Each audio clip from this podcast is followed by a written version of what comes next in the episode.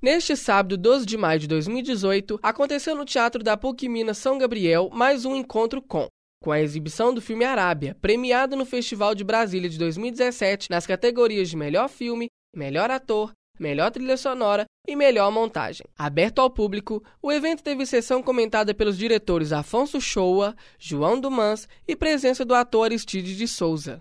Ouça a discussão na íntegra. Bom dia, todo mundo. É, com muito prazer, né, apresento é, os diretores e o ator do filme, é, Afonso Shoa, João Dumans e Aristides de Souza Juninho.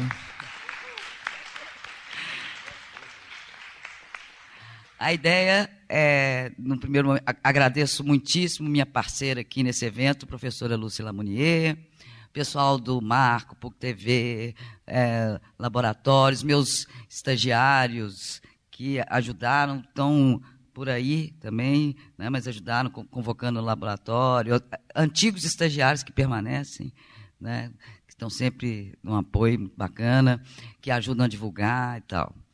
E agradeço a presença de todo mundo que está aqui, interessados, enfim.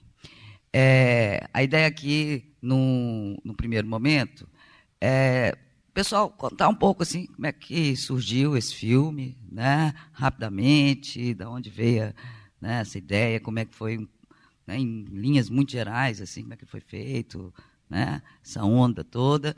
E depois a gente assiste ao filme. Se vocês tiverem algumas perguntas, a gente bate um papo, vocês vão fazendo algumas perguntas, observações, enfim, uma coisa mais descontraída, né? Apesar de ter microfone aqui, teatro e tal, né? Mas podem ficar tranquilos, eu acho que é uma, uma satisfação, assim. É um sábado de manhã, vamos, vamos ser felizes, né? Oi, gente, é, bom dia. Eu já ia falar boa noite, mas não, eu acho que a gente vai falar rápido, Marta, assim, porque a gente não gosta muito de falar antes do filme. É, até para não, sei lá, não tem não sei se surpresa, não tem muita surpresa, mas senão a gente fica. É, é um prazer estar aqui, exibir o filme aqui. Eu estudei na PUC, fiz muita matéria aqui no São Gabriel, então é um prazer poder mostrar o filme e, e mostrar para pessoas que estão estudando, que estão, enfim, pensando, construindo também é, seus projetos, suas ideias dentro desse mundo é curso de comunicação. É.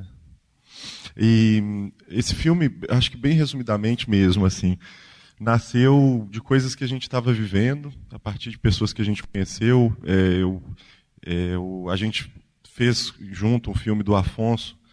É, a gente estava fazendo Vizinhança do Tigre, que é o filme precedente do Afonso, e que é um filme filmado no bairro Nacional, em Contagem, com o Juninho como ator e outros colegas, outros amigos deles como E nessa época a gente resolveu escrever um filme ficcional. É, o Vizinhança é um filme um pouco mais documental e a gente queria se desafiar a fazer um filme ficcional e desafiar o Juninho também a atuar de, de uma maneira diferente. A gente construiu um personagem e a gente queria que queria experimentar juntos isso assim. Então eu acho que o Arábia é um filme que nasce muito do nosso encontro assim, de nós três, porque eu sou de Ouro Preto, o Afonso é de Contagem, o Juninho também. Vocês vão ver que no filme esses dois lugares são lugares chaves assim dessa história.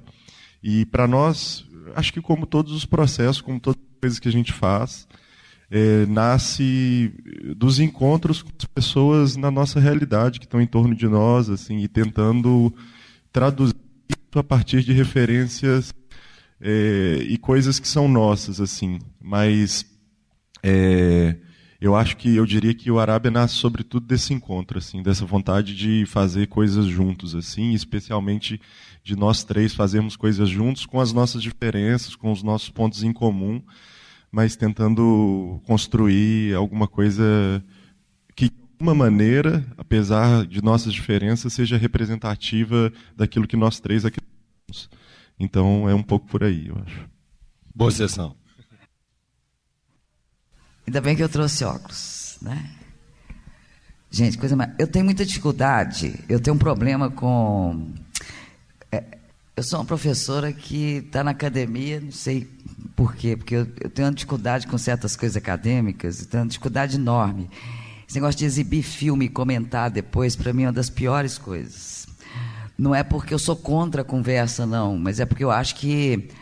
É, Muito pelo contrário, porque senão não estaria nem na academia, né? Eu gosto de escrita sobre as coisas, gosto de reflexão sobre, sobre obras de arte. Eu não sou uma artista que né, simplesmente cospe a, a própria produção. Mas é, a, a, obra de arte ela tem algo a nos dizer, está por ali. A gente não precisa depois que aquela, né, que ela apareceu, a gente não precisa explicá-la né? não necessariamente explicá-la. Mas a gente pode ter talvez algumas coisas a perguntar, a conversar, né? então não vamos perder essa chance. Né? Eu tenho dificuldade agora de perguntar qualquer coisa porque o negócio ainda está muito entranhado em mim, ainda mais porque foi a primeira vez que eu vi. Então eu, eu queria passar a bola para o pessoal aí, né? comentários, perguntas, o, que quiserem, né? Hoje é, vamos, vamos, aproveitar aqui que o povo está aqui, né? Os homens estão aqui, né? Bora, gente. Aí, ó, já tem. Vou engolir emoção para falar, porque é a segunda vez que eu vejo. Eu vi no Belas Artes outro dia. E quando fiquei sabendo dessa sessão, não podia perder. Primeiro, é bom demais ver um filme muito brasileiro. Muito, muito, muito. É, é essa a nossa realidade e de uma forma tão sutil, falando, abordando vários temas e ao mesmo tempo tão sábia. Eu tenho uma origem de sindicato, origem antiga lá do tempo de 1979. A gente criou o Sindi UT e hoje sou militante do Sindi Rede. E daí mexeu comigo muito três pontos que vocês conseguiram tocar de forma diferenciada. Tocaram em vários, mas esses três eu queria dar uma citada.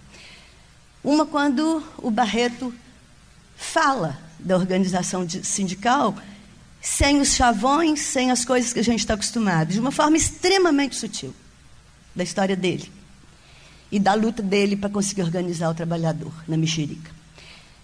Outra, quando o próprio Cascão é demitido e fala assim: é, eu queria falar com o sindicato, mas. Que, infelizmente, é muita gente que ainda consegue, ainda enxerga assim, e nesse Brasil que a gente está, a luta dos grandes é essa, é acabar com a organização mesmo do trabalhador, porque quanto menos organizado, mais explorado. E o terceiro, quando o protagonista finaliza com tanta solidão, querendo chamar cada um pela descoberta que ele mesmo faz da luta, da vida que ele teve, e que, e daí? Estava morrendo, ou estava quase, de tanta exploração, de tanto sofrimento. Foram coisas que me chamaram muita atenção. E a sutileza de colocar o nome do filme, que eu me perguntei quando me chamasse, ah, vai ver o filme, é ótimo e tal. Eu falei, Arábia, o que quer dizer isso assim?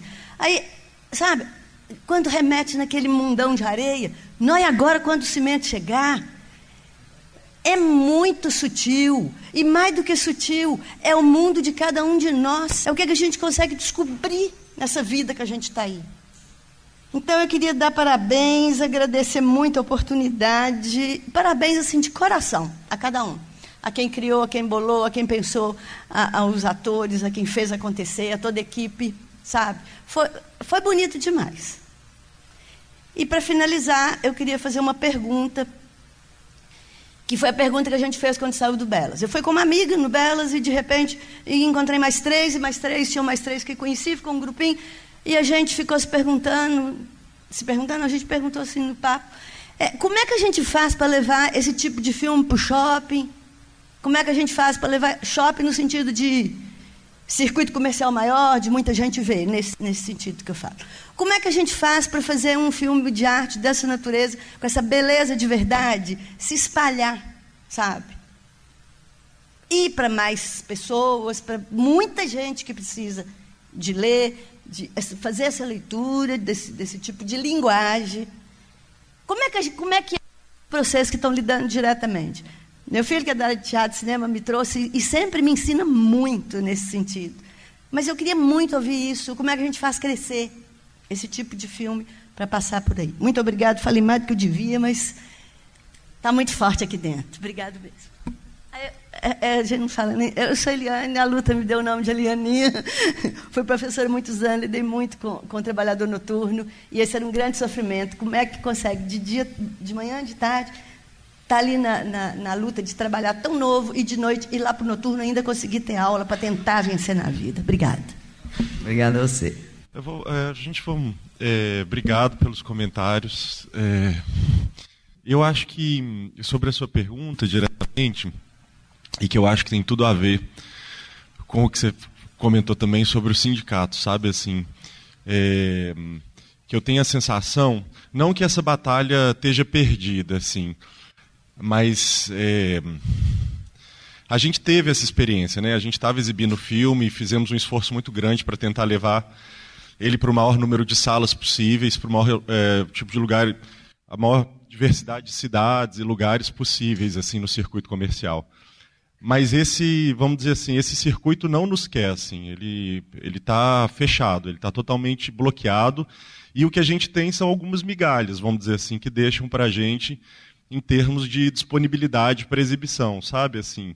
Então a gente conseguiu, a gente estreou em uma, umas 20 cidades, né, eu acho, em várias salas diferentes, estamos indo para a sexta semana com o filme mas a gente sabe que a proporção disso é muito pequena. Assim, o, é o, é o, o significado de cada sessão, para a gente, é muito importante, porque cada pessoa que é tocada, cada pessoa que dá algum retorno, isso é muito importante.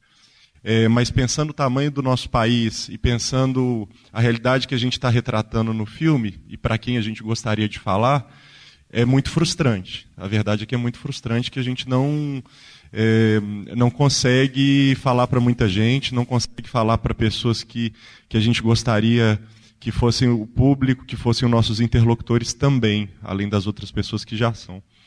E eu acho assim que o nosso futuro em termos e o nosso presente, na verdade, já é são formas de, de das pessoas se organizarem é, independente desse circuito, sabe? Também assim, porque são iniciativas como essa. É o Cineclube aqui, o Afonso teve em Sorocaba é, fazendo uma exibição para o sindicato de metalúrgicos da região. A gente fez sessões, é, tem feito. Ontem fizemos uma sessão no Cineclube Contagem, a estreia do Cineclube Contagem tinha mais de umas 50 pessoas, professores do magistério, trabalhadores, pessoas que tiveram envolvimento com o sindicato também.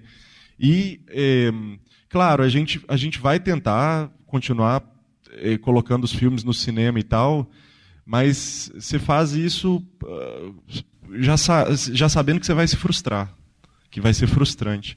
E por que, que eu acho que tem a ver com aquilo que você estava falando dos sindicatos? assim?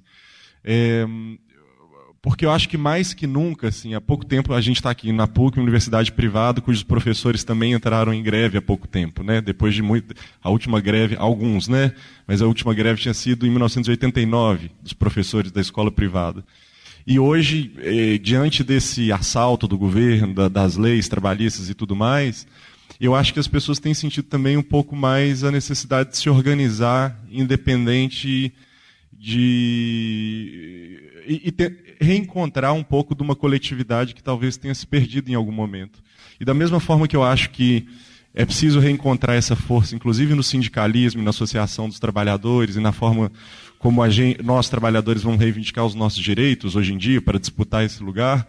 Isso tem a ver com esses espaços de exibição também, que eles vão ter que ser criados por nós, de forma coletiva, em lugares distantes, no interior do país, é, na periferia, nas cidades que não tem cinema, sabe? Depende da gente mesmo, assim. A gente vai ter que criar o nosso circuito e o nosso mercado e a gente vai ter que fazer ele ser grande, entende? A gente vai ter que fazer com, com muitas iniciativas, com muitos cineclubes, com muitos cinemas, dentro de universidade, fora de universidade, para trabalhador, para professor, para periferia, para escola secundária, enfim, para ocupação. E a gente vai ter que criar esse circuito, porque é, é, essa, essa batalha está um pouco perdida, assim, essa do, do circuito comercial e dos shoppings. Está perdida.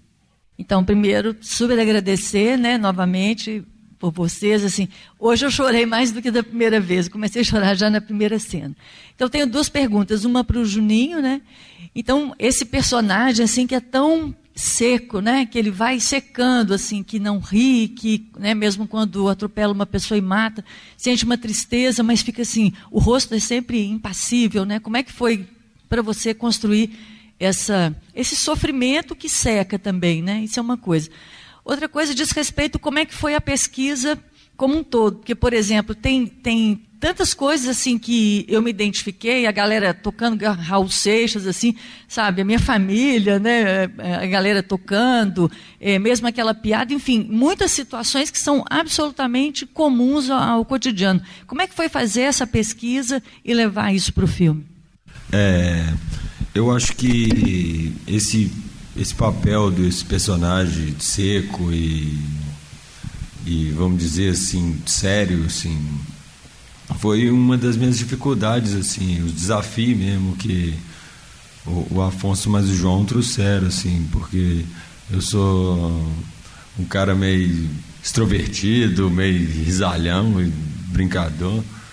E e nesse personagem tipo sem express, muita expressão assim é, é sem demonstrar sentimento muito assim na, na como feição essas coisas assim, foi um desafio assim eu e eu fiquei pensando muito nisso quando você estava falando porque porque se fosse eu fazer um personagem se fosse no caso eu mesmo assim seria totalmente diferente assim seria totalmente diferente às vezes nas cenas assim eles pediam que fala não não é, não demonstra nenhum tipo de expressão assim mesmo assim, é, uma parada como é que é que você fala aquele não trem fica parado. não é aquele trem de coisa teatral lá como é que é é, tipo que nem a cena do patrão lá, estático, né? É, estático, tipo é, o personagem mais estático, assim. Isso foi um, foi um desafio, assim mesmo, na verdade fazer esse personagem, mas eu fico feliz com esse resultado aí. E eu acho que a galera acertou nessa escolha, assim, do... Eu acho que é isso.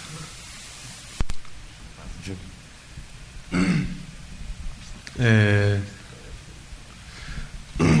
da parte da, da pesquisa, né? Você tinha perguntado.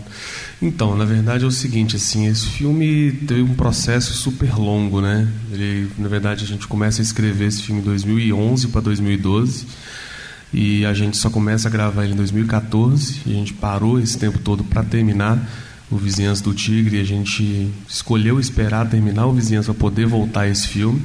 Quando a gente volta, então, a trabalhar no, no roteiro que a gente tinha aprovado em 2012 a gente resolve mudar ele totalmente, mudou completamente a história. E aí, a partir de então, a gente grava um filme durante três anos. A gente grava em 2014, 2015 e 2016.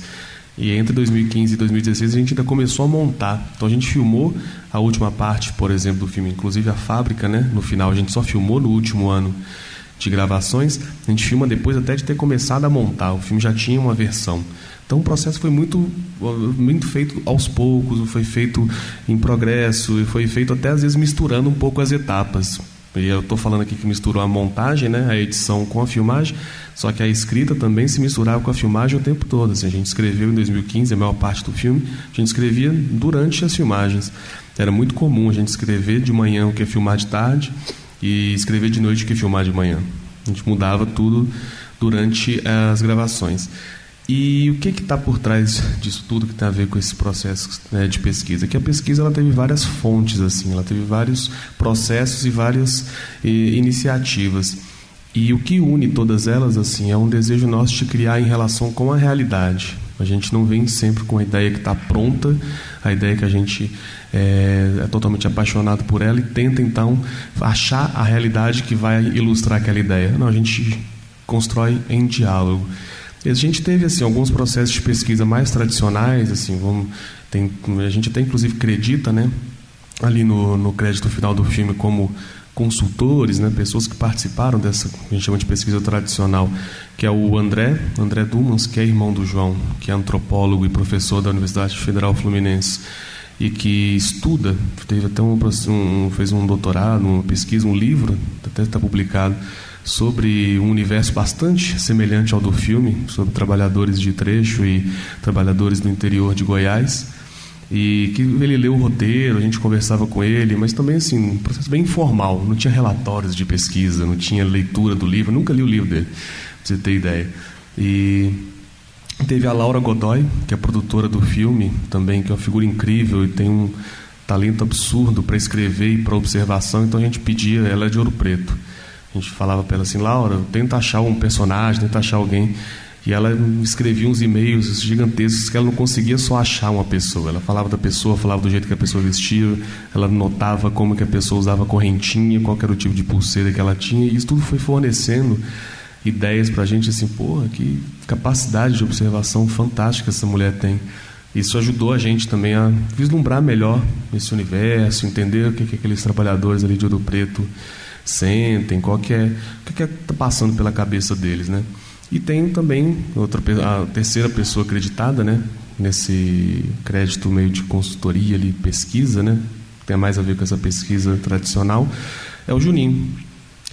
Que o Juninho ele fez um, um processo Aí, assim, tem, tem um processo, de, vamos dizer, de pesquisa dele que vem da própria vida, mas eu posso falar um pouquinho depois. E tem um, um, um, que ele fez que tem mais a ver com isso, que ele escreveu um caderno, né? Ele pode também falar um pouquinho do, do caderno, mas ele escreveu um caderno. A gente pediu para ele escrever também ele mesmo um caderno pro pro filme, contando suas histórias, contando algumas passagens da própria vida. É, na verdade, a gente não usou é, muito desse caderno no próprio filme. Isso foi, na verdade, uma inspiração para a gente mais em outra em outro nível. Assim, a gente queria mais descobrir uma voz, um sentimento do personagem, pensar quais seriam as palavras que esse cara poderia usar, quais são os sentimentos que passam na cabeça aí desse camarada, o que, que se inspirar um pouco ali na matéria dessa memória e desse caderno para a gente compor o nosso caderno. Fala um pouquinho, você quer falar um pouquinho do, do caderno também, Juninho? Que você achou? Não quer? Não? Foi muito, foi muito legal assim a coisa do caderno, porque é igual o Afonso falou assim, não foi uma coisa. Eu acho que às vezes você cria processos no cinema assim para te manter estimulado assim, para te manter acreditando no que você está fazendo assim. E eu acho que tem um pouco a ver com isso, assim, de era uma forma da gente estar tá trabalhando junto, entendeu? De estar tá todo mundo fazendo como um trabalho mesmo, assim, para a gente era uma forma de dar um trabalho para o Juninho, de, de, também dele a gente remunerou, então era assim, a gente queria que a gente tivesse todo mundo trabalhando em torno daquilo ali e, e com data. E aí tipo ele entregava, a gente falava ah, vamos lá e deixava o caderno com ele, a caneta, aí depois de 15 dias voltava com com umas histórias e tal. E eu acho que é, que é isso, assim, a gente não, não tem histórias do, do Juninho diretamente ali, mas tem uma. Esse, esse processo do caderno ajudou a gente a, a continuar envolvido, a continuar engajado no filme, assim, e, e, e, continuar próximo mesmo, assim, a gente queria ficar trabalhando junto, então isso ajudou a gente a, a, permanecer próximo. Mas é muito, foi muito foda, assim, eu acho também, assim, para a gente ler o caderno e de certa forma fez a gente também assim acreditar é, e vendo a força das histórias e a, a, forma como o Juninho contava, assim, das pessoas que tinham passado pela vida dele, que já tinham morrido, ou de coisas que ele tinha vivido, era uma coisa que tocava a gente muito profundamente, que fazia a gente ter certeza de que a gente estava indo para o lugar certo, assim, e de que isso era possível, sabe, assim, de que essa troca e de que esse caderno também era uma coisa possível para o filme, porque às vezes a gente se perguntava assim, pô, será que é verossímil a gente pensar essa história? Cara escrevendo ali um caderno sozinho. E é claro que é, assim, sabe? É claro que é. E também, se não for, foda-se. A gente falava, não, é, a gente quer o caderno, então vai ter. Deixa eu só perguntar um negócio que é, é muito curiosidade. Da onde veio aquela conversa de o que, que é mais fácil de carregar? É milho, é comida para peixe. A gente, aquilo é genial, aquilo é uma delícia. São nossas mesmo, mim do Afonso muito do assim todos os diálogos assim com, com pequenas exceções né? Com acho que o neguinho né? A parte do neguinho é uma parte mais improvisada porque realmente ele se dirige assim. Não tem mas a, os outros diálogos fomos a gente que escreveu mesmo. É na verdade sim é, é respondendo é, essa pergunta da Marta na verdade termina de responder a sua pergunta assim porque isso tudo que eu falei esses três dessas três pessoas, assim, elas são os que mais perto a gente chegou de uma pesquisa tradicional. O resto é uma pesquisa que, na verdade, ela é muito mais vivência e uma mistura da nossa vivência com esse universo, com as pessoas que fizeram o filme, né, parte desse universo, e a, a mistura que a gente fez disso com referências nossas, com ideias próprias, com vontade de fazer diálogo com alguns livros, com outros filmes.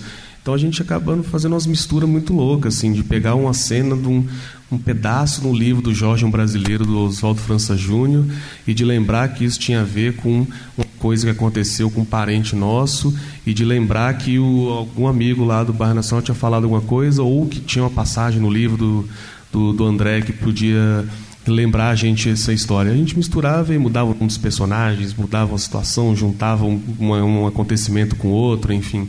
A gente ia fazendo umas misturas de várias fontes, de várias inspirações. Isso é a maior parte do, do material do filme, é isso. Mistura de leitura, mistura de filme, mistura de vivências pessoais e criações próprias que a gente inventava e imaginava. Então, nessa cena mesmo, assim, tem desde ficar de, de, de ver, de observar, de sentir, que seria uma conversa interessante. Uma vontade nossa também de botar, é, de falar dessas coisas de um jeito mais teatral, de não ficar fazendo um tipo de filme que é muito comum no cinema brasileiro, que é Cidade de Deus, de não colocar sempre o, o, pobre, de colocar o favelado sempre no mesmo lugar de sempre, de imaginar que a única coisa que eles têm para mostrar a sua própria vida, o próprio sofrimento, entendeu? E como se os pobres tivessem que ser sempre coitados dentro dos filmes, né? Eles têm que ficar se lamentando, tem sempre que ficar ali chorando, expondo o próprio sofrimento, tentando chantagear a plateia, dizendo, nossa, por favor, chorem com a gente aqui, olha, chora da vida do preso, do pobre aqui. Dizer, não, esses caras podem rir do próprio sofrimento, entendeu? Eles podem jogar. Isso aqui pode ser um, uma brincadeira, isso aqui pode ter um pouco de humor também, sacou? Eles sofrem, carregar é pesado. Quem carrega tudo aquilo nas costas sabe que não é fácil. Só que, em vez de ficar chorando, em vez de fazer um drama, em vez de ficar ali esfregando na cara da plateia de classe média que é difícil, que a vida de quem carrega aquilo nas costas é uma vida sofrida, vamos botar eles rindo, vamos botar eles zoando, vamos botar eles brincando com isso, entendeu? Então tinha assim uma mistura de coisas que vai levando a gente a construir algumas cenas e, e algumas delas têm esse princípio nosso mesmo de fazer desse filme um filme diferente de alguns que a gente vê no cinema brasileiro normalmente. Só adicionando um negócio, eu acho que é, para a gente, eu, eu, acho que foi a única coisa que eu aprendi desse processo, assim, trabalhando com eles, que foi, tipo assim, é, você vai se cercando de coisas, assim, de muitas, e aí no fim não faz diferença se é o livro, se é a, vida, mas o esforço do processo, o que a gente chama de pesquisa, é porque a pesquisa é muito limitada. Parece que você vai num lugar, faz uma investigação, anota umas coisas, grava umas entrevistas e volta para casa, entendeu? Assim, é meio cruel pensar na. Na verdade, são assim, é um processo que você está vivendo, no qual você vai se cercando de um monte de coisa que tem a ver e se aproximando com o que você está querendo falar. E aí, na hora que você vai fazer um diálogo, na hora que você vai fazer uma cena, pode essa ideia pode ter vindo de qualquer lugar assim. E tanto é que a gente meio perdia o rastro de algumas coisas assim às vezes de onde estava vindo ou de que que porque aquilo já estava você fica muito aquelas coisas em torno de você durante muito tempo. É, bom dia meu nome é Samuel PP aqui na PUC é, e foi bem legal o comentário que dele não sei onde que ela tá disso de conquistar novos lugares e e eu, e eu e tinha reparado isso durante o filme, porque eu acho que talvez essa, essa conquista ela não seja nem de chegar na sala de cinema, mas talvez garantir que mais pessoas vejam o filme. E eu acho que é um processo de é, produzir um filme para pessoas verem, assim, sabe? Não produzir um filme para intelectuais, não produzir um, até aqueles filmes para cineastas, assim.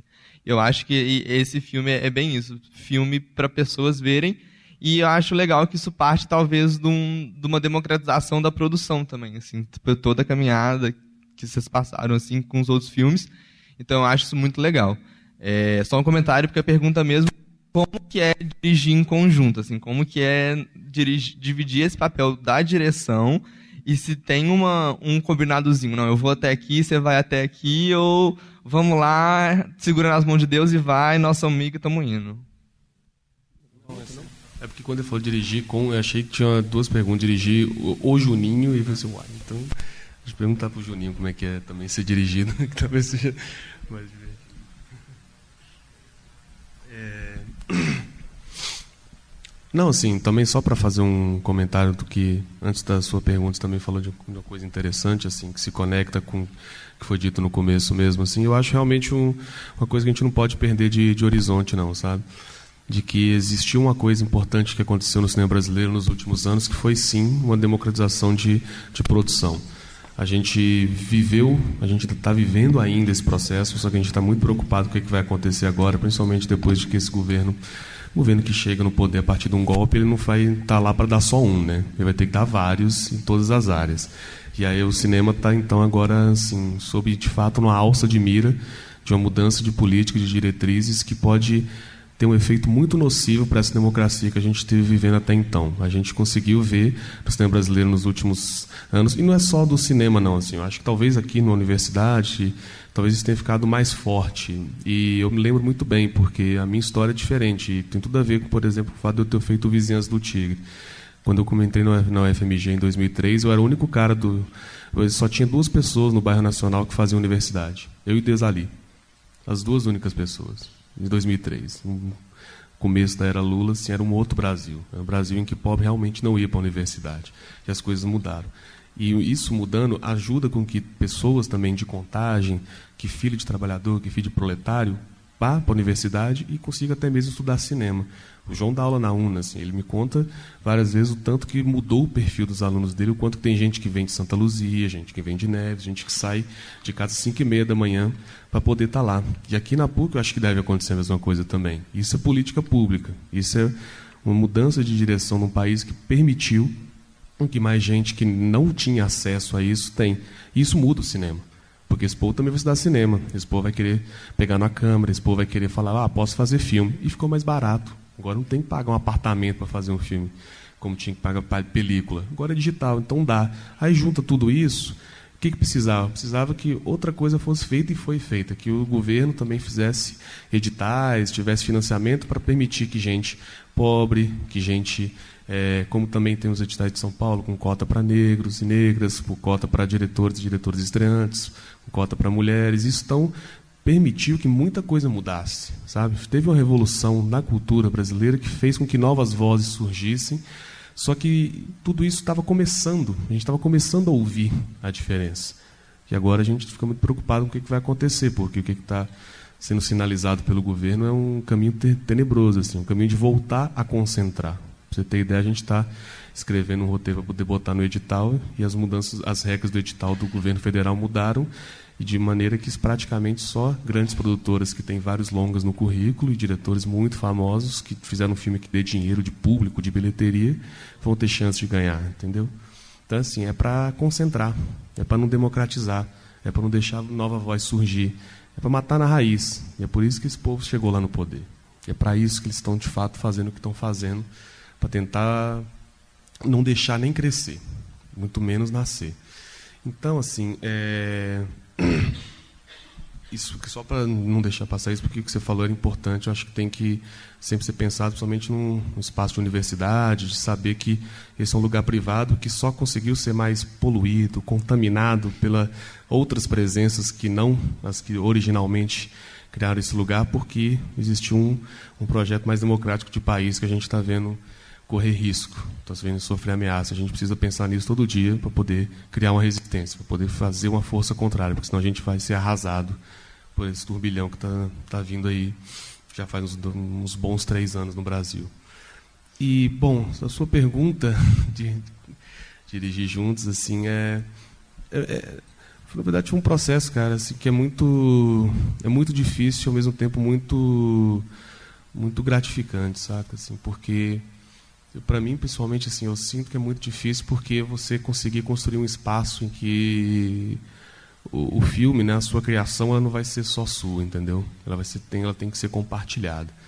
Então, assim, quando não existe uma, uma, aquilo que parece meio de base, né, que você é tipo responsável por tudo e que tudo que sai no filme é meio seu, então assim, tem uma relação de pessoalidade entre tudo que é feito e o que, que vai estar ali na tela, isso não é bem a base. Mas isso é bom também porque você aprende a, a criar conjuntamente, sabe? Você aprende de, a, a, eu acho que é um exercício de humildade, assim. Você aprende a saber que as suas ideias podem ser melhoradas por outras pessoas, pode, é, aprende a, sacar que elas, na verdade, só vão ser completadas com trabalhos de outras pessoas. E fui descobrindo, assim, na co-direção, que eu acho que eu descobri o que, que é uma coisa muito essencial do cinema mesmo, assim E foi muito bom de ver quanto que isso também é potente, que eu tinha acabado de ver um filme que eu fiz praticamente sozinho.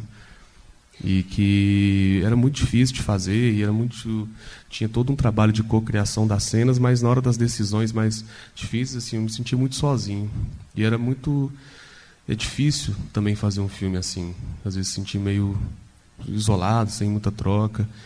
E quando você tem uma equipe, tem uma estrutura, e o, o Arábia tem uma estrutura muito maior que a do vizinhança, já é bom que você tem que saber que existe uma equipe e com essa equipe já torna o trabalho de criação mais compartilhado. Precisa do, dos talentos daquelas pessoas para a coisa acontecer mesmo.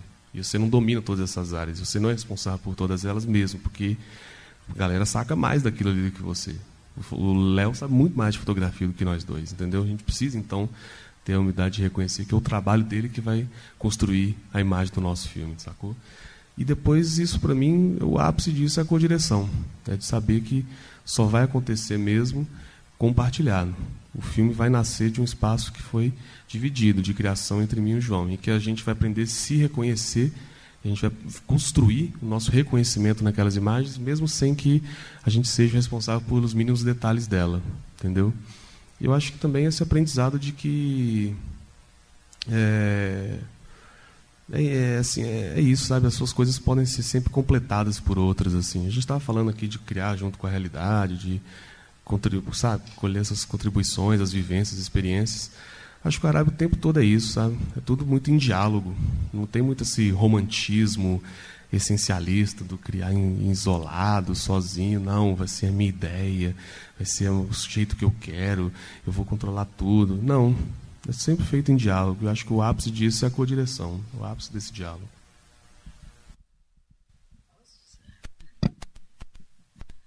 Bom, temos quantas aqui?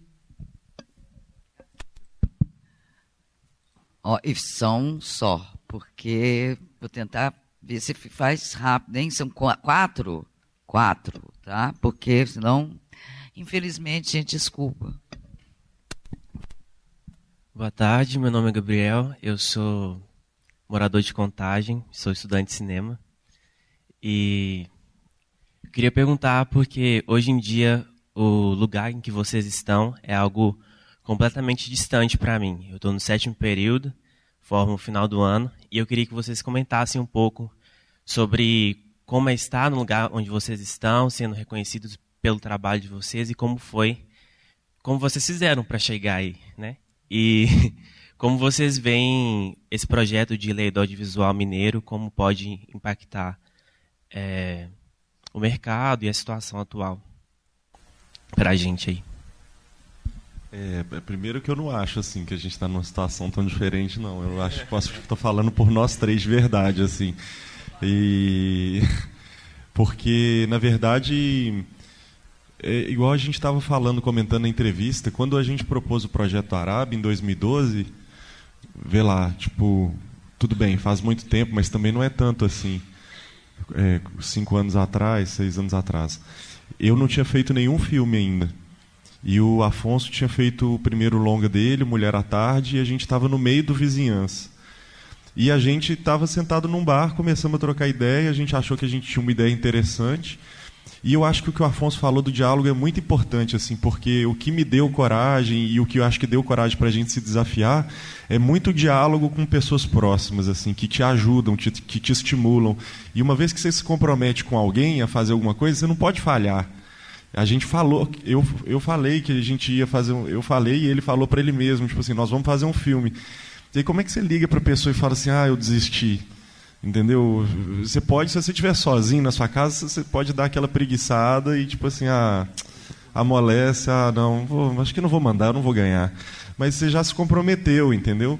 E eu acho que a gente tem que criar formas de se comprometendo, assim, de, de se jogando em roubadas, entendeu? Liga para alguém e convida para fazer. Porra, você não pode depois virar e falar assim, não, não desisti, tô, me acovardei, não gosto mais da minha ideia. Você vai ter que fazer. E o edital, ele tem essa função num certo sentido, que é muito importante, que é do comprometimento. Uma vez que você ganhou, na hora que a gente ganhou o edital, e a gente não tinha muito currículo assim, é, não tinha, mas a gente escreveu um roteiro que a gente acreditava mesmo, assim, sem é, sem ser conhecido, não tinha nada, não conhecia ninguém de júri, de nada, de política, de cinema, de nada. A gente teve a ideia e escreveu. E a gente, eu lembro que a gente até pediu metade do dinheiro que a gente podia pedir para a gente ter mais chance de ganhar. E, tipo assim, a gente falou, não, o edital é de 700, não, vamos pedir 350, porque eles encaixam a gente ali. E aí depois a gente foi descobrir que o nosso projeto tinha sido o primeiro colocado, e a gente podia ter pedido o dobro. Só que a gente foi nessa de, tipo assim, não, vamos tentar encaixar ali e a gente fez com 400 o filme, né? Que é metade de um baixo orçamento no Brasil, né? E então assim, eu acho que a, que a questão passa por aí, assim, passa por criar esses, é, trabalhar junto com outras pessoas, né, assim, para construir isso e achar os, os, seus interlocutores, as suas interlocutoras que, que compartilham de visão e que vão te ensinar também um pouco e você vai ensinar um pouco. Por exemplo, eu e o Afonso, eu acho que nessa coisa da direção conjunta, ligando com essa ideia, e o Juninho também, assim, mas a gente nunca, a gente não estudou cinema. Então era o nosso processo de fazer e de montando, como a gente ia conversando, a gente ia aprendendo um pouco o que a gente estava fazendo também, e tirando lições, vamos dizer, do que, que você está fazendo. E aí você vai construindo um certo tipo de conhecimento também, entende? assim Que está também fora da universidade, que tem a ver com, com as pessoas com quem você. que estão em torno de você, com esses parceiros, esses parceiros com quem você trabalha. Eu acho isso fundamental, especialmente no cinema, achar, achar esses, esses interlocutores, e no caso, para mim é, foi uma honra, um privilégio poder ter os dois. Eu, eu não acho que eu conseguiria fazer, sabe, assim, não, não conseguiria fazer sozinho. E eu acho que tem que, tem que ir por aí, assim. Isso eu acho que é um, é um caminho... É, além de ser um caminho possível, eu acho que é um caminho prazeroso de fazer as coisas, né? Oi, é, bom dia, boa tarde. Meu nome é Indra, eu estou no quarto período de cinema e eu tenho uma pergunta para fazer também. Mas primeiro eu queria parabenizar pelo filme que eu particularmente achei muito sensível e também ele tem uma leveza incrível em algumas partes, né? Tipo assim, a comédia que ela é, ela é encaixada de uma forma tão tão simples e assim e realmente engraçada. É, e eu meio que e, e, assim questionando mais esse lado, tipo, por vocês não optarem por um por um arco dramático exagerado e tipo assim, ai, aquela coisa. É, e eu queria saber se, na opinião de vocês, como realizadores, se filmes dessa maneira, assim, sobretudo na produção mineira, assim como A Cidade Onde Envelheço e tal, é, se vocês acham que esses, esse filme, esses filmes construídos dessa maneira tão natural, se você acha que isso está se tornando uma característica do cinema, é, principalmente o cinema mineiro, o cinema nacional, e como a escolha de não atores para o filme pode enriquecer uma narrativa. Obrigada. Obrigado pelos comentários também. É... Essa coisa da naturalidade, do arco. São algumas questões. Eu acho que é o seguinte, assim, essa criação né, com é, atores não profissionais, com elementos mais vivos da realidade, né, em um sistema menos industrial, menos ostensivo. Isso é a marca do cinema contemporâneo, assim, sabe? A gente aqui está vendo isso chegar no Brasil mais por agora, mas se você pensar muito bem mesmo, assim, isso vem muito do começo, final dos anos 90, começo dos anos 2000, eu acho que tem uma relação muito forte entre o cinema iraniano dos anos 90, que já trabalhava com esse certo amadorismo, e buscando nesse amadorismo uma expressão mais viva, mais forte, mais real, né, para contaminar o filme. E quando você chega no final desses anos dos anos 90, já ali meio contaminado por esse cinema iraniano e entra nos anos 2000, você vê alguns cineastas, né, e algumas cineastas trabalhando de um jeito muito forte com o surgimento do digital, o, a película começando a morrer ali, os filmes ficando mais baratos. Você vê uma, uma penca de experiências de cinema muito vivas que já vão nessa direção de fazer aproveitar a tecnologia digital para tornar o cinema mais pobre, mais humano, mais barato, mais próximo da realidade. Você tem um trabalho do Pedro Costa com a, favela das Fontainhas em Portugal, que é um negócio cabuloso, assim, um dos melhores filmes do mundo dos últimos 30 anos, talvez de todos os tempos Tem o próprio até gente de Hollywood começou a se questionar e ir para outros lugares. O Gus Van Sant fez o Gary, que é um filme também bem mais barato, meio solto no deserto. Você tem todo um cinema oriental da Naomi Kawase e do pessoal da Filipinas, do Brilhante Mendonça e do Lave Dias, que também são filmes feitos com digital e que buscam a vivacidade. Né? Então, assim, isso na verdade é do mundo. Esse é o estado, isso é uma questão para o cinema mundial a partir dos anos 2000, quando chega o digital e o que, que a gente pode fazer então com essa nova tecnologia? Para onde o cinema pode ir? E a resposta que o mundo começou a dar é que o cinema, então, com quando diminui esse aparato, quando diminui todo esse luxo, ele pode ser mais próximo da vida, pode ser mais próximo da realidade. E no Brasil, assim, eu acho que o que aconteceu, aí mistura com aquilo que a gente estava conversando com a, a partir da, da, da, da percepção do, do Samuel, que é o seguinte, assim, o que eu acho que a gente só demorou no Brasil a ter a chance de outras vozes surgirem para usarem todo esse aparato de tecnologia, de reflexão, de pensamento sobre o cinema. A gente só demorou a chegar um pouco nisso, demorou uns oito anos. Isso começa a partir de 2008, 2009, e até o Vizinhança vem nessa onda aí também. Isso só começa a ficar mais forte porque é o seguinte, assim, o pessoal até queria fazer isso, e o cinema brasileiro até buscava um pouco isso. Só que, em primeiro lugar, quando buscava esse lance mais com realidade, assim, a galera nunca abandonava muito a estruturona, nunca abandonava muito os aparatos. É tipo Cidade de Deus, filmado com atores não profissionais. Sim, com a Fátima Toledo preparando, com orçamento de 4 milhões, com fotografia do César Chalone, com filtro de não sei o que, com quatro caminhão de luz na favela, com não sei o que da ator da Globo. Aí sim, como é que se tra... como é... não é trabalhar necessariamente com ator não profissional em busca de uma certa desse jogo mais íntimo do cinema com a vida. Pelo contrário, você está tentando domar a vida tentando domar uma experiência real, encaixar ela num sistema e numa estética hollywoodiana. Você está fazendo um lego entre experiência de vida e uma forma já consagrada. Você não está desafiando o cinema. Você não está fazendo o cinema ser mais pobre. Você não está falando para qual o Pedro Costa fez pra, quando ele saiu de, do 97 para o Ossos, por guarda-vanda e falou: Eu não vou subir aqui de caminhão. Não vou fazer filme com caminhão de luz. Tem que fazer o filme com a câmera e com a luz natural. Ele não está querendo mudar o jeito de fazer, os modos do cinema ser feito para mudar a estética. O Meirelles não queria isso. Então, o Brasil, quando o mundo, enquanto o mundo está fazendo filme com digital, o Meirelles está levando equipamento 35mm e preparador de elenco da Globo para poder lidar com o favelado, entendeu? É isso que, aí que acontece. Por que, que a gente demorou, então, a chegar em 2009, 2008? Por que, que a gente demorou? Porque a gente estava, então, dando dinheiro e vendo o nosso cinema na mão de gente milionário da publicidade paulista. E só começou a mudar as coisas quando esse, esse povo de periferia, quando o pessoal que ganha, é, que vende com outra bagagem, o pessoal também já com a bagagem da cultura negra, com, quando outras vozes começam a ter a chance de fazer filme. Isso só começa no Brasil a partir de 2006, 2007. Quando também tem o Doc TV, tem uma série de coisas que foram feitas que permitiram novos é, e novos realizadores e realizadoras surgirem, entendeu? E aí, por isso que a gente está agora vivendo um pouco ainda isso de um jeito mais intenso, saca? Mas eu acho que isso é a marca do cinema mundial e a gente está vivendo ainda uma certa é, ressaca disso aqui no Brasil e a gente só está vendo isso no Brasil mais intenso hoje porque a gente chegou um pouquinho tarde nesse processo de desafiar o cinema, de ver o cinema de outra forma, de outra forma de ser feito, outra forma de produzir e fazer ele travar um diálogo mais intenso com a vida. Então, sim, tudo isso para dizer que sim, é uma marca do cinema mineiro, mas não só do mineiro, do brasileiro, acho que até do mundial.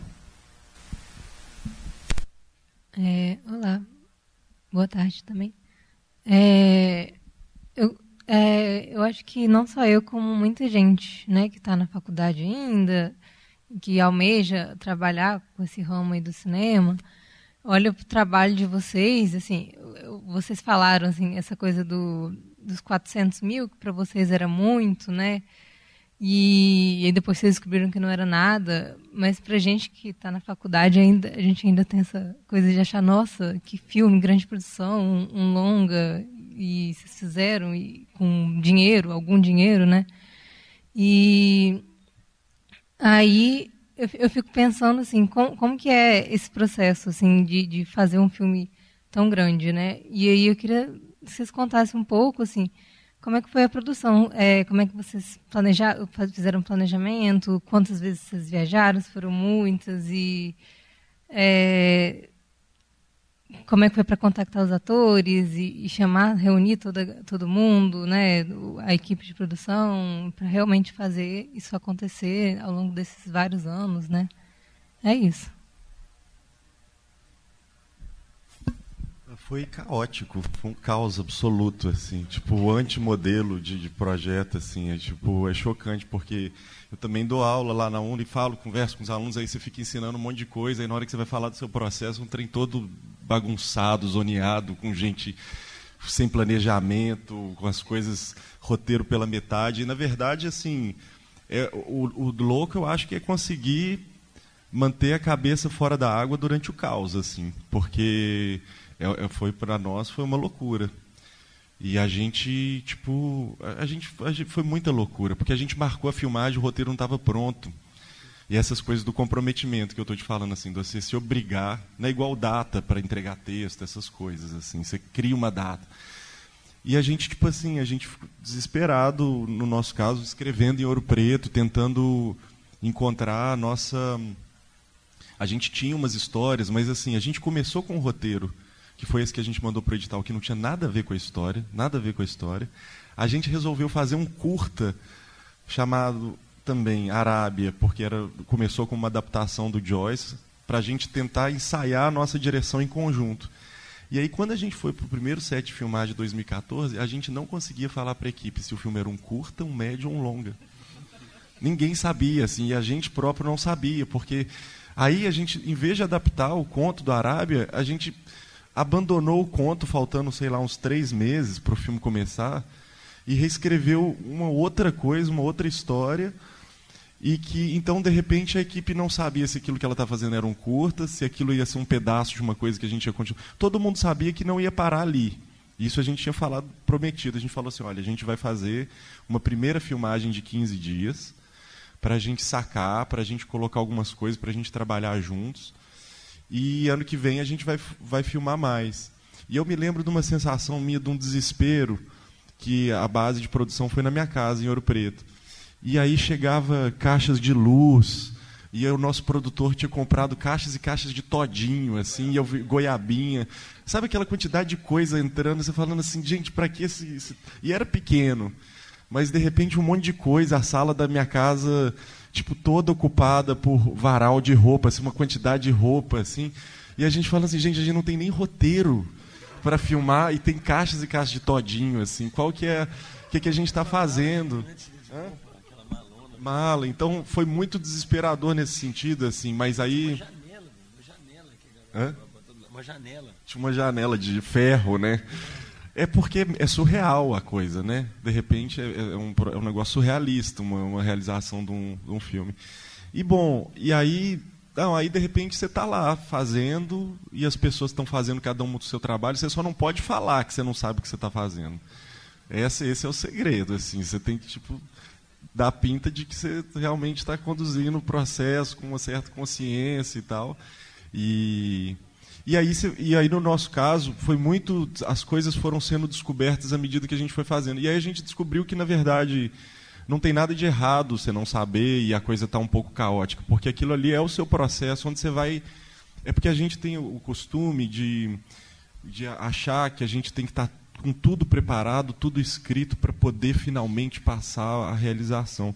E para mim e para o Afonso, e eu acho aprendi isso muito com o Afonso também no Vizinhança, enquanto você está filmando, você está entendendo o que, que você quer fazer. Você filmar um pouco, assim, você ter contato com a realidade, começar a filmar, é um processo de, de começar a entender o que, que você quer. E esse é o nosso processo. E para mim, hoje em dia, eu, eu não consigo pensar fazer um filme sem que exista um pouco. Porque a gente é forçado a entender os processos de maneira muito encaixotada. E, e, eu acho que também a gente sempre fala isso, assim, mudar os filmes que a gente faz é, é, mudar os processos. A gente tem que mudar os processos, a forma como eu contrato, como eu me engajo com as pessoas, o tempo que eu dedico à filmagem. Em geral, todo mundo fala que só pode filmar um longa durante quatro semanas, cinco semanas. Então, acho que tem que subverter esses processos mesmo para achar aquilo que você acha que faz sentido para você, entendeu? e não ficar tentando respeitar ou atender a expectativa do que, que é o processo de cinema para criar. Assim. Isso não existe, isso é, um, isso é uma ilusão que, que atrasa também o desenvolvimento do nosso cinema, que, que, que, que intimida as pessoas a fazer filme, entende? Assim, e, e eu acho que isso você tem que, tem que a gente tem que criar processos diferentes, assim, alternativos para fazer as coisas. Mas o processo de produção foi um caos. Como o Afonso falou, a gente escrevia o texto, a base do texto, quando a gente foi para 2015, a gente filmou então esse curta média longa em 2014, escrevemos o roteiro do filme mesmo no final de 2014, início de 2015. E aí a gente filmou mesmo, já sabendo mais o que a gente queria em 2015, durante quatro, cinco semanas, de uma forma, um processo um pouco mais tradicional mas a gente já tinha visto em 2014 o que, a gente não queria e o que, que a gente queria. E aí, em 2015, fomos mais, mais conscientes também. Assim, a gente já tinha aprendido um pouco a lidar com a coisa do set. E, e a gente escrevia os diálogos, como o Afonso disse, isso sim, durante a filmagem mesmo. assim Porque a gente chegava nos lugares, era um pouco inspirado pelos lugares, via as pessoas, e isso ajudava a gente a escrever. Porque é muito difícil também você escrever um diálogo para um lavrador, sei lá, estando na frente do computador na sua casa, trancado durante oito horas. assim. E aí eu acho que o contato com os lugares e com as pessoas vão. E a pressão do tempo também, né? Ajudam a, a escrever. Então foi assim, foi um processo bem desorganizado. A gente, muitas vezes a gente é, alguns atores e atrizes eram chamados um dia ou dois dias antes do filme, entende assim? Mas ao mesmo tempo desorganizado, mas não de um jeito negativo assim. Acho que um jeito produtivo, que desorganizado no sentido que as possibilidades estavam abertas ali e a gente ia criando durante o processo, sabe? Deliberadamente também desorganizado, sabe? Assim, não é só eu acho que isso isso às vezes é bom também, assim, desorganizar um pouco as coisas. Bom, bom dia. Rapi, rapidinho. Bom dia, meu nome é Pedro. Queria, antes de, de propor aqui uma questão, parabenizar vocês pelo filme, que é, é muito bom, né? Acho que é muito legal ver tanto de gente que está assistindo filme, está é, fora da academia mesmo, pessoas comuns que não estão estudando cinema nem nada, vendo, os filme, vendo esse filme e gostando dele, discutindo e sugerindo para outras pessoas, né? É, ver esse filme em cartaz aí, há, vocês falaram seis semanas, né? Acho que é uma coisa maravilhosa, assim, a gente são poucos filmes feitos assim, em Belo Horizonte, Minas Gerais, ou filmes brasileiros mesmo com baixo orçamento que a gente consegue ver no, no Belas Artes por tanto tempo e a gente poder ir ver o filme, ver de novo, né? Então isso é muito muito legal mesmo de ver esse, espero que isso seja um, um sinal que as coisas estão cada vez melhores no nosso cinema. Mas a minha questão era mais no sentido de. Acho que as questões centrais já foram um pouco atacadas aqui, mas é, pensando nesse processo de pesquisa, vocês já falaram que a coisa é, é de fato um pouco. É, não tem nada muito demarcado, vou usar essa ou, é, ou aquela referência, né? mas pensando no diálogo desse filme com outros filmes é, vocês já colocaram aí um, um diálogo mais horizontal com, esses, com os filmes contemporâneos, mas com os filmes, um, um diálogo talvez vertical, assim, com a história do cinema brasileiro. É, fico pensando assim que já tenho visto vários filmes né, que buscam usar o cinema como essa investigação de uma certa realidade social, com essas relações de trabalho, relações de classe, de comunidade. Né? Eu fico pensando, é, talvez o Arábia, vocês vão falar melhor do que eu, mas talvez o Arábia dialogue com certa é, tradição, né, essa tradição de, é, do cinema, pensando talvez no Leon Richman, por exemplo, né, é, que filmou na, na, pedreira, filmou na lavoura, filmou dentro da fábrica, né, foi uma das primeiras imagens de, de fábrica, né, de operários trabalhando na fábrica. E vendo a Arábia, então, essas imagens todas vieram assim na minha cabeça. E, não é exatamente uma questão, mas queria ver se vocês poderiam comentar, enfim, que tipo de, de relações vocês acham que o Arábia trava com essa certa história do cinema, se isso é, se houve algo é, assim de consciente, né? As imagens estão na nossa cabeça e nos, nos orientam, né? Mas teve algo consciente. Fico pensando nessa sequência final, nessa imagem final da luz se apagando, né? Eu lembro muito do São Bernardo que termina assim com a, com a luz apagando. Enfim, se isso é algo, é uma coincidência ou talvez algo consciente, enfim, essa é uma questão, assim, ver se vocês podem comentar alguma coisa. Gente, é só um minutinho. Ah, tem é, só mais uma, né? Beleza? Porque eu tenho que fazer esse papel chato, nojento, desculpa, viu, gente? É, é, porque a gente tem um tempo também até de uso do espaço, né? Então, ela tinha me pedido aqui, né, para fazer uma última. Às vezes até a gente podia até fazer uma coisa. Ela faz é, e vocês já, e a gente né? Beleza? Tá de boa. Beleza? E aí a gente já né? é, oi, eu queria fazer uma pergunta assim simples. É, porque eu não sou de cinema nem da comunicação e me interesso. Então eu queria saber assim, é, para vocês e para as pessoas que vocês acreditam hoje, assim, como é que quem não, não, não tem no cotidiano esse assunto é, né, é, esse, é, o tema do cinema mesmo assim no cotidiano como é que a gente consegue acessar a divulgação do que está sendo produzido entendeu? Quais são os, os, os, lugares que vocês divulgam e tal é isso. É bom é, pensando é o seguinte assim é, a gente tinha, né? Porque dentro de um dos o, da, no, da, nossa não pesquisa, né? Uma das partes, né? Do nosso caldeirão aí de, de referências era também alguns filmes, né? E alguns cineastas que são dos nossos preferidos, né? Algumas coisas que ficavam ali martelando na nossa cabeça, né? E, mas ao mesmo tempo é isso, assim, a gente sempre buscava reprocessar essas influências dentro do que a gente achava mais interessante, porque o negócio é isso, assim, é, achar uma justa medida das coisas é muito difícil, mas a gente sabia, e acho que também por isso a gente demorou muito tempo, e como o João disse, assim, pelo menos a gente tem um mérito inegável de ter se dado a liberdade de tomar esse tempo necessário para achar a medida das coisas, de não ter que se ficar forçando para poder encaixar as nossas ideias dentro de um, um determinado caixotinho ou ali acolá. E eu falo isso por diversas questões mesmo, por exemplo, a questão política e a questão social, de pensar, porra, isso aqui não pode ser um discurso, sabe? Esse personagem, essa história, ela tem que ser maior do que uma ideia nossa, uma tese sobre a sociedade, ou um discurso sobre o que está acontecendo no Brasil hoje. Se a gente fizer isso, é, é lascar, sacou? É fazer o filme ficar menor, assim, é fazer o filme ficar menos potente. A gente não tem que ficar é, explicitando tese nossa. A gente tem que ver se ela consegue, essas questões, esses pensamentos, eles conseguem vir do que, que a gente mostra na tela, se consegue vir da vida dos personagens e do que, que eles estão ali vivendo. E a mesma coisa, eh, eu acho que tem muito a ver com as referências também. A gente tem que usar essas referências e, e eh, todas essas influências nossas é, sem que elas fiquem ali gritando e se mostrando referência. A gente tem que ficar mostrando que a gente é intelectual, que a gente leu demais, que viu um monte de filme, que a gente pô, saca pra caralho de cinema. Tem que ficar fazendo filme de cinefilia. Só que a gente, a cinefilia para a gente não vem desse modo ostensivo de ficar tentando aí esfregar uma erudição na cara de ninguém. Não. Era um jeito da gente viver, assim. A gente ficou amigo porque a gente se conheceu no, no Cine Humberto Mauro, porque a gente gosta de ver filme demais, assim. É um jeito de viver. Então, por isso mesmo, como a cinefilia e toda a nossa paixão também pela literatura, ela é algo que definiu a gente. A gente viveu isso na nossa experiência. É assim que a gente pensava também que ela tinha que estar aparecendo no filme, como experiência vital e totalmente relacionada com o que a gente queria mostrar, não como um valor cultural em si, mas certamente que alguns filmes do cinema brasileiro, principalmente, participaram dessa nossa desse nosso caldeirão aí de pensamento, sabe? Você falou do Leon Risman e certamente a nossa influência maior é o São Bernardo.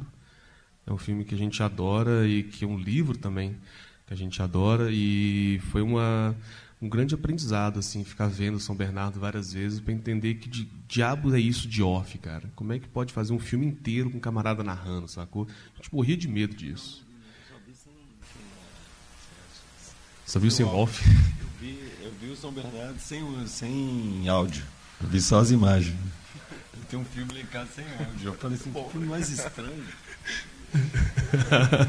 Mas a única coisa, a única coisa que eu, eu detectei mesmo foi a última cena, né, onde que ele dorme lá e vai sumindo. Falei assim, ah, agora eu sei de onde é que eles tiram. Vi o filme inteiro sem áudio. Eu achei que ele era sem áudio, na verdade.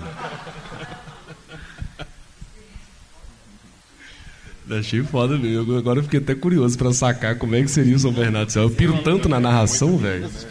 É lindo o filme. filme muito bonito, massa. Eu falei assim, ah, vou ver esse filme. O João foi e me deu o filme, não tinha áudio. Eu fiquei. Eu via que a galera falava, mas não tinha áudio. Eu falei assim, não, velho, filme mudo, sei lá. É, Charlie Chaplin. Parece é, Nem nada, não tem nem. Não tinha nem. Não, não tinha nem legenda, velho. Não tinha nada. Então eu achei meio estranho, mas. Mas eu gostei mesmo assim. Aí já sacou a relação da cena final. É isso, também assim, na verdade, assim, só para dizer que outra grande influência nossa, na verdade, foi até porque faleceu recentemente, nessa semana, né, o cineasta italiano Hermano Olmi, e tem um filme dele que é Os Noivos, né, que a gente também viu juntos e conversou, e tem até uma certa inspiração dessa, desse filme na cena da carta. Toda escrita. Sim, a gente viu várias vezes durante o filme. E essa cena da carta é quase uma homenagem, assim, que a gente fez, né, pensando ali para personagem, mas que tem tudo a ver com esse filme, que é um filmaraço, assim, é um grande cineasta. Na verdade, assim, fica quem não conhece, busca aí, baixa nesses making off, que tem bastante filme lá, é muito, muito bom.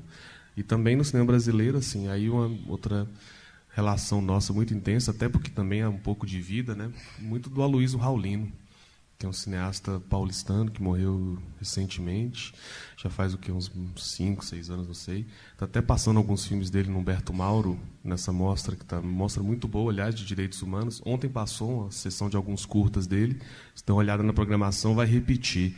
São filmes maravilhosos, assim, cara, são filmes incríveis e que nos influenciou muito assim o jeito mais do que um filme ou outro assim tem alguma relação assim com a filmagem do homem que virou suco na cena da carta que é um plano que o próprio Paulino fez e que se repete muito nos filmes dele que é esses rostos os rostos dos pobres o rosto dos proletários e todo o fascínio que ele tinha por isso.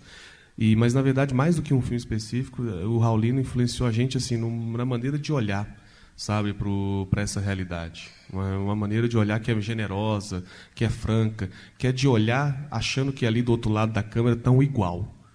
Que independente de ser preto, de ser pobre, de ser mendigo, de ser é, travesti do Porto de Santo, de ser maluco de rua, tudo ali, quem olhava para a câmera do Raulino era um igual, era um sujeito digno imagem, da imagem do cinema, digno de permanecer através dos tempos, digno de ser eternizado. Isso, quando a gente sacou nos filmes do, do Raulino, a gente é, pirou, a gente, por isso a gente ficou muito fascinado pelo cinema dele.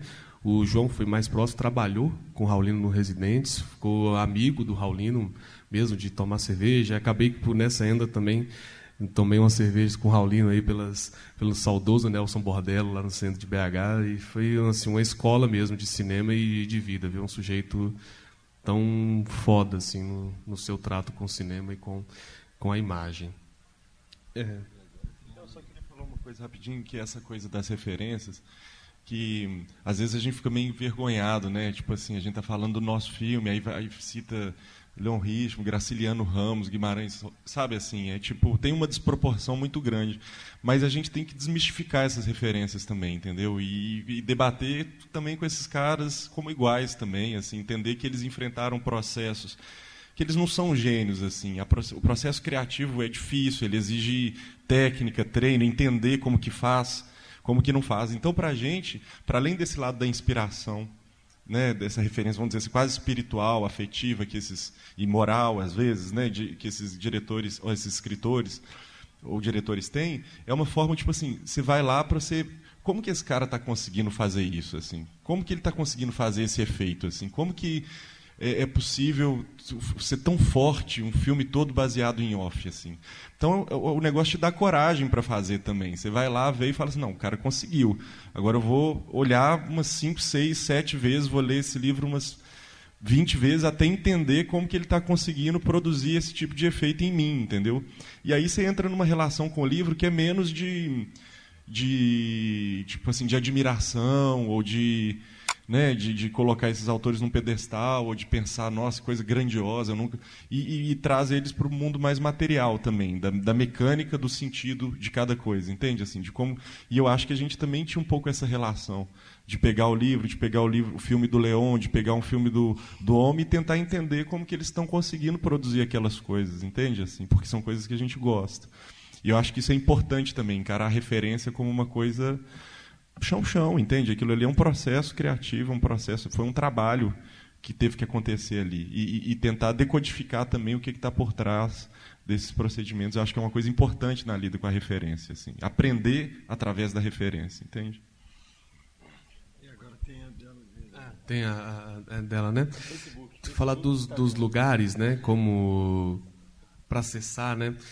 Olha, é mó difícil, assim Na verdade, inclusive, acho que a gente ficou assim, a, a gente tem uma certeza, assim, quase uma foi uma lição para nós assim da distribuição do Arábia de ver que assim o estado do mundo que a gente está e qual que é o estado do mundo que a gente está a imprensa né? A imprensa tradicional os jornais e tal não tem importância quase nenhuma. O Arábia um monte de gente falou bem saiu na Folha de São Paulo iniciou no Estadão tal e aí tá o filme pelejando para ter 10 mil pessoas sacou assim? Então está vivendo realmente no mundo que os de, de informação os lugares onde as pessoas vão buscar as coisas estão mudando são outros mesmo sabe e eu acho que assim, assim tipo, eu, assim, onde eu vou saber que tem esses filmes assim? Eu vou saber onde tem pelas salas em que eles são exibidos, sabe assim? A gente volta à primeira pergunta dela ali no, no começo. Você sabe é, quais são os, as salas e os cinemas que exibem um tipo de e qual é o tipo de cinema que é exibido em cada sala, entendeu? Você não vai procurar sobre um cinema independente, um cinema experimental, um cinema diferente no Cinemark. Não vai no pote Savassi e vai esperar que vai aparecer um filme lá da Romênia, sacou? Não vai. Vai aparecer Hollywood e o blockbuster no nível mais elevado, sacou? Então você tem que tentar ficar tentando acompanhar a programação dessas salas e ver os filmes que estão aparecendo por lá.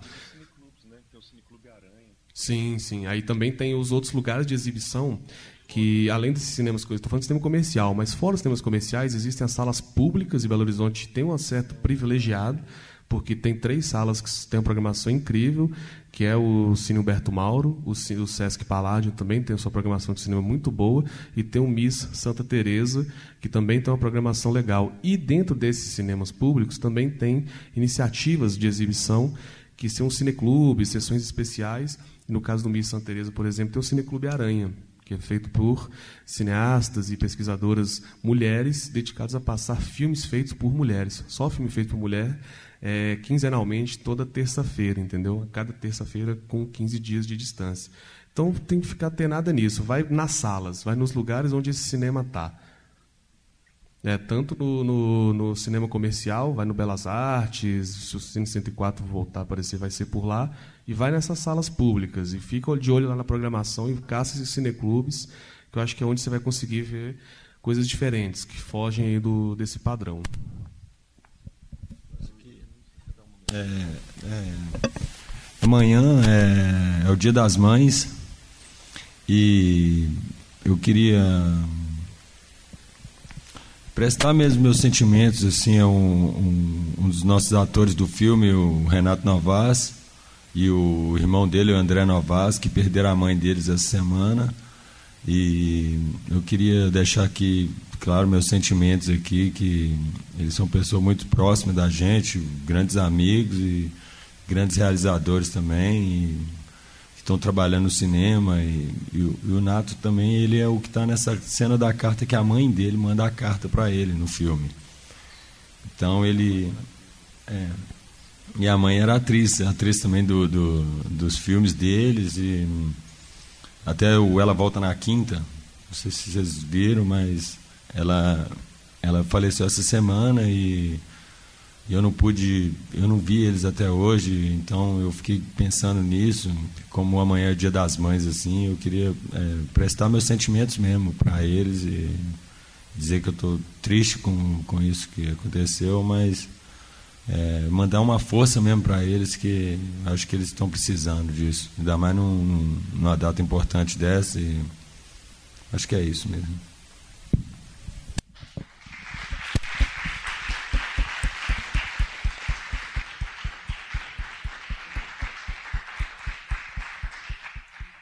Gente, eu peço desculpa por ter que fazer o papel chato de terminar o negócio, mas não tem muito jeito. Parabéns, obrigada a todo mundo. Parabéns por não terem feito Cidade de Deus, tá?